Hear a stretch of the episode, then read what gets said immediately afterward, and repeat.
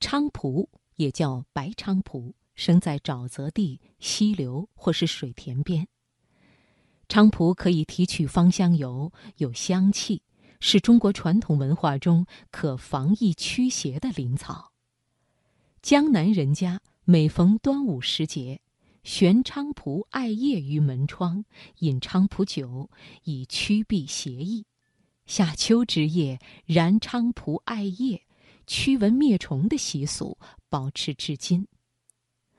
好，今晚生活中的美学系列。我们就来听冯杰的文章《暗夜红烛》，一起听听作者与菖蒲之间的故事。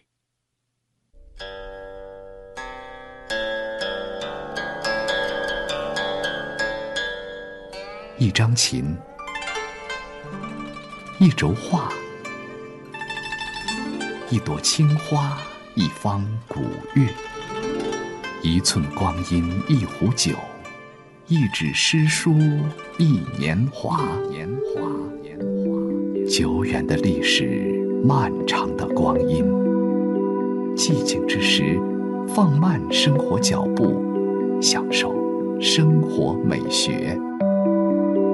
财经夜读，倾情奉献生活中的美学，美学，共享一段诗情画意的典雅人生，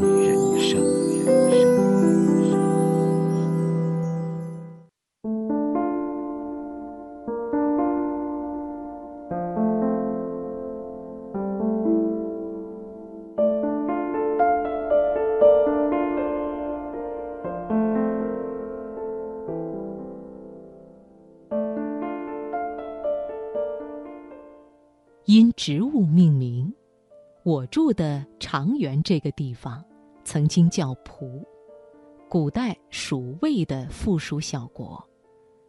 我翻着地理书，不完全统计过，历史上以蒲起首的地理符号有二十四个。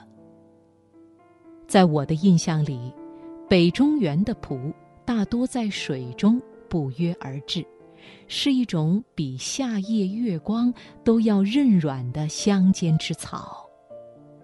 平时静静地立在水中，有点近似无数条修长的鹤腿；偶尔出来，就在端午节门前与艾枝并列挂着。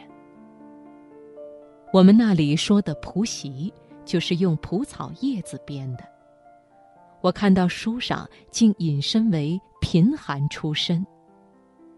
我外公在乡间黄昏讲三国时，说刘备就是编蒲席的出身，和我们村的那些编席匠人一样，只是我们村里人没有刘备双耳垂肩的奇异怪相罢了。那一刻，我就准备，如果考不上学时，就也去编蒲席，待日后亦有风云，也有出息。我至今在书房里还坐着一方外婆编的蒲团，平时在上面心有旁骛的打坐读书。读到陈眉公在《小窗幽记》里的一句“蒲团令人哭”，我一怔。蒲团思想简洁，蒲棒槌是我知道的菖蒲的另一种好处。在乡间，我们的手指有时不幸被镰刀割破。就取下蒲棒槌上的绒毛，按在伤口上用以止血，效果极好，可以媲美著名的云南白药。我还见到村中有人在秋后把蒲棒槌一一装到枕头里，我便好奇地问：“答道：“青脑。”近几年一到晚秋，在旧日的蒲国。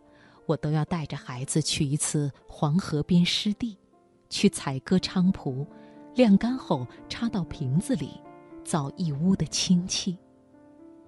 一人独坐之时，看到在暗夜的月光里，他们像擎起一丛一丛的红烛，点燃月光，一棵菖蒲能在自己的光焰里睡去。到了冬天。他会谁也不告诉，然后化整为零飞翔，把细小的种子扎进另一片湿地。少年时代，我从父亲藏的一册旧唐诗书里看到，菖蒲入诗。从唐诗里抽出的菖蒲很多，它们都一支支从律诗或绝句的边上斜斜抽出，尽管五颜六色，也极好鉴别。杜甫抽出一支是绿色的，叫“细柳新蒲为谁绿”；白居易抽出一支是青色的，叫“青罗裙带展新蒲”；张籍抽出一支是紫色的，叫“紫蒲生诗案”，我都移栽到纸上过。屈原在《楚辞》的道德标准里，菖蒲与野艾。可是有香草、香木与恶草、恶木之分的，双方属截然不同的两个阶级。到北中原，让我们竟不分青红皂白的，一下子都捆在一起，结成端午同盟。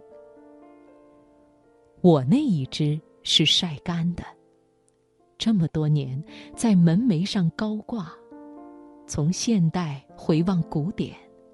我的谱在后面看着前面唐代的谱，看着汉代的谱，近代的谱，他面不改色。